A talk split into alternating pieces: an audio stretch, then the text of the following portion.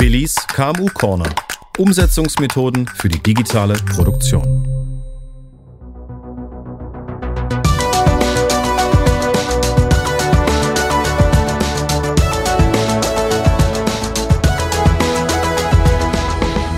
Hallo Billy.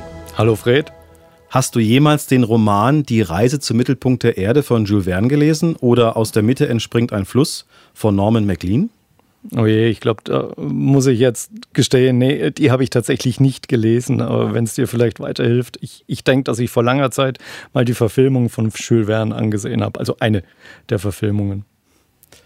Ja, war ja nur ein kleiner Test. Äh, es soll ja weder um die Erde noch um einen Fluss gehen. Der Titel dieser Folge von Billys KMU Corner lautet Die Produktionsarbeit der Zukunft. Mensch im Mittelpunkt? Fragezeichen. Wie würdest du diese Frage in 90 Sekunden beantworten?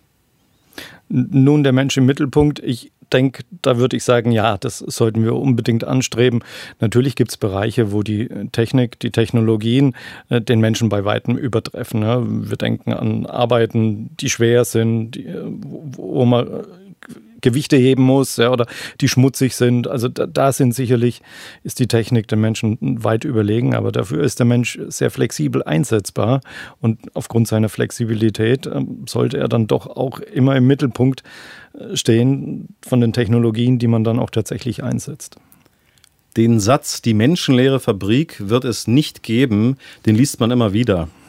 Äh, andere sehen in diesem Spukgespenst eine echte Bedrohung. Äh, liegt die Wahrheit irgendwo dazwischen oder gibt es da eine klare Richtung, wohin die Reise in Zukunft gehen wird? Ja, ähm, das mit der Bedrohung, äh, das, ja, da gibt es natürlich viele Bilder, die einem da durch, den Kopf äh, schwirren. Also mir schwirrt da zum Beispiel von, von Star Wars. Ich weiß nicht, ob du die, Star Wars kennst du bestimmt, aber es Kenn gibt ich. da auch mhm. so eine animierte Serie, die heißt Star Wars, The Clone Wars. Und, und da sieht man in einer Szene, ja, ähm, wie in einer vollkommen autonomen Fabrik, ja, wo weit und breit kein Mensch oder organisches Wesen zu sehen ist, äh, wo am laufenden Band 24 Stunden an sieben Tagen in der Galaxiezeit äh, Kampfroboter gebaut werden und diese Kampfroboter dann dann dazu eingesetzt werden, um in einem schier unendlichen Krieg die Republik zu destabilisieren.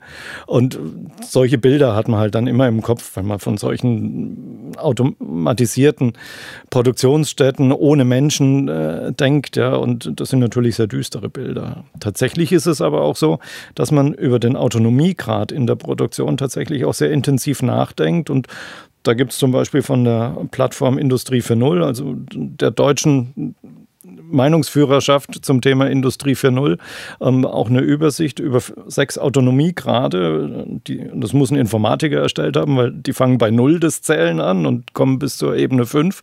Und in dieser Stufe 0, da, da hat eben der Mensch komplett alle Arbeit an sich und es ist keine Assistenz in Form von einer Technik dabei. Und in Autonomiestufe 5, also das andere Ende, da hat das technische System, die volle Kontrolle über alle Prozesse ähm, in einem bestimmten Aktionsrahmen und da ist auch kein Mensch mehr nötig. Ja? Also das sind die beiden Extrempole und natürlich sind wir von dieser Ebene 5 noch weit entfernt, aber auf den anderen Ebenen befinden wir uns natürlich auch schon und, und sind unterwegs und haben gewisse Autonomie gerade auch heute schon erreicht. Aber das zeigt ja, und da geht ja deine Frage auch hin, man überlegt schon auch, wie so eine vollkommen autonome Produktion aussehen könnte. Aber die Wahrheit liegt wie immer in der Mitte, die goldene Mitte. Also der Mensch als Dirigent, der alles orchestriert, das ist noch der Status quo. Das ist der Status quo und zugegebenermaßen, mir gefällt auch dieses Bild, weil man dann eben sieht, dass die Technologien um den Menschen drumherum aufgebaut werden und eben dazu ausgerichtet sind, den Menschen in seinem täglichen Tun dann auch optimal zu unterstützen. Ähm, dieses Bild suggeriert aber natürlich auch, dass, dass man denkt, dass der Mensch auch immer den kompletten Überblick über alle Aktionen in, in der Produktion hat und auch genau weiß, wie er jetzt die verfügbaren Ressourcen auch optimal einsetzen soll. Und mit der steigenden Komplexität, mit der es wir zu tun haben, habe ich da so meine starken Zweifel, dass das tatsächlich auch so ist, dass der Mensch all den gesamten Überblick hat und auch diese Ressourcen optimal einsetzen kann. Und das ist letztendlich auch der Grund, warum man mehr und mehr eben drüber nachdenkt, wie man jetzt den Menschen in seiner täglichen Arbeit mit sogenannten Assistenzsystemen dann auch unterstützt, eben, ihm eben helfen, die richtigen Entscheidungen zu treffen und auch den kompletten Überblick zu behalten. Ja, da hast du das Stichwort gebracht, Assistenzsysteme. Also das Forschungsgebiet Technologien für die menschzentrierte Produktion ist ja auch beim IPA gesetzt. Die ist vielfältig und die reicht von den sogenannten Assistenzsystemen für Montage und Logistik bis hin zu Human-Centered Design. Jetzt ist die Frage, was genau steckt denn dahinter und warum beschäftigt sich eigentlich das Fraunhofer IPA mit diesen Themen? Gut, was steckt dahinter? Du hast ja schon sehr schön die, die Spannbreite aufgezeigt. Auf der einen Seite haben wir eben die Assistenzsysteme, die so ausgelegt sein sollten, dass sie halt in bestimmten Einsetzung, Einsatzbereichen genau die Funktionen bringen, die man da eben in diesen Prozessen auch benötigt.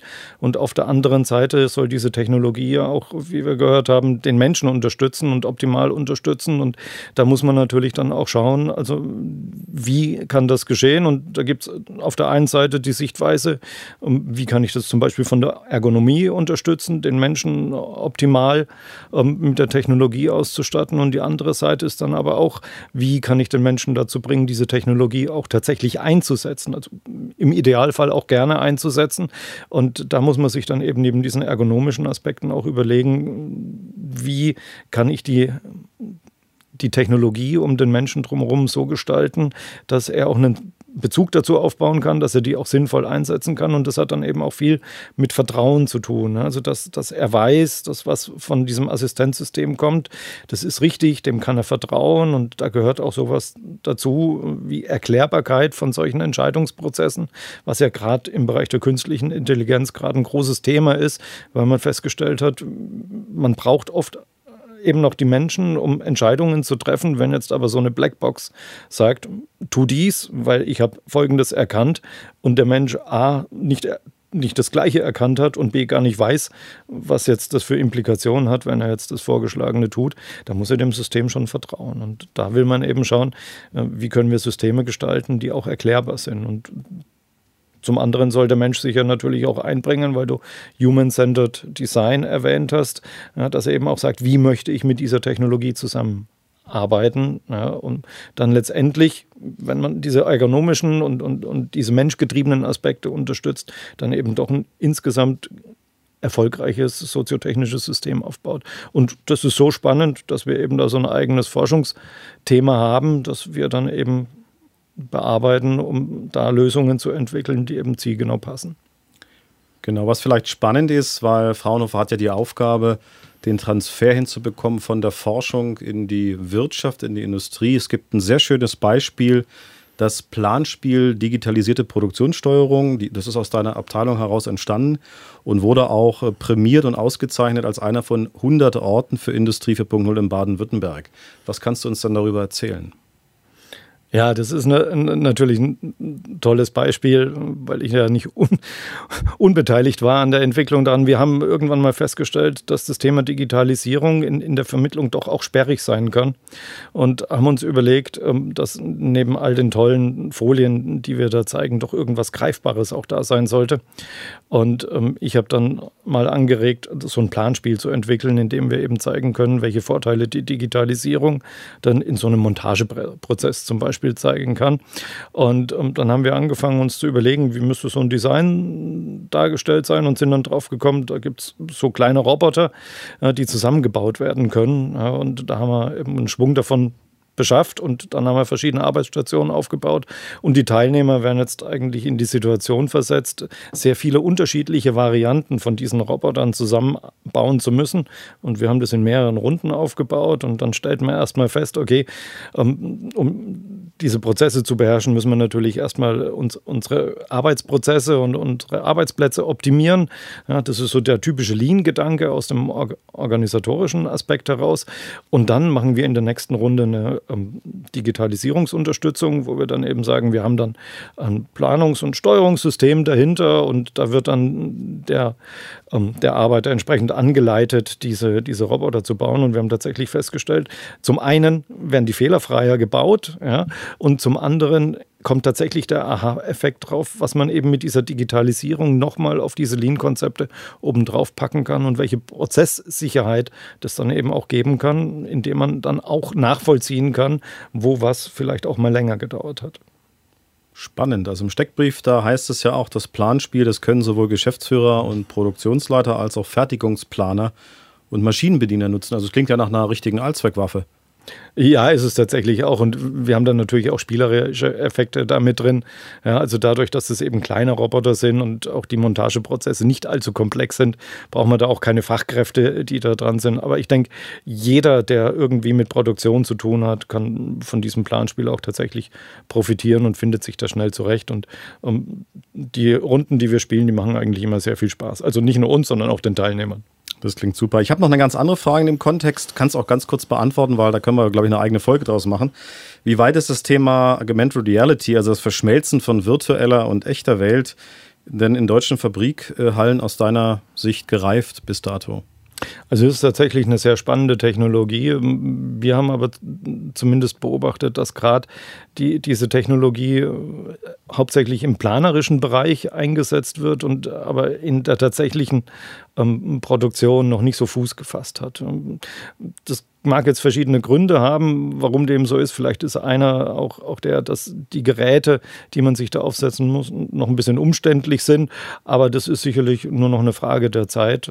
Aber tatsächlich habe ich den Eindruck, die Technologie hat noch nicht so Fuß gefasst. Aber da könnten noch tolle Zeiten bevorstehen. Das klingt doch super. Dann haben wir ja eine Menge zu tun. Klingt also nach viel Arbeit, die vor uns liegt äh, oder vor euch als Team. Ja, das Schlussplädoyer in zwei Fragen formuliert. Wie könnt ihr die KMUs bei der Produktionsarbeit der Zukunft unterstützen? Frage 1. Frage 2. Wie können sich KMUs in Forschungsprojekte einbringen? Gut, und zur ersten Frage, also wie können wir äh, die KMUs bei der Produktionsarbeit der Zukunft unterstützen? Also wir können den KMUs natürlich Möglichkeiten aufzeigen, in welchen Bereichen sich solche Digitalisierungslösungen denn tatsächlich bei Ihnen eignen würden.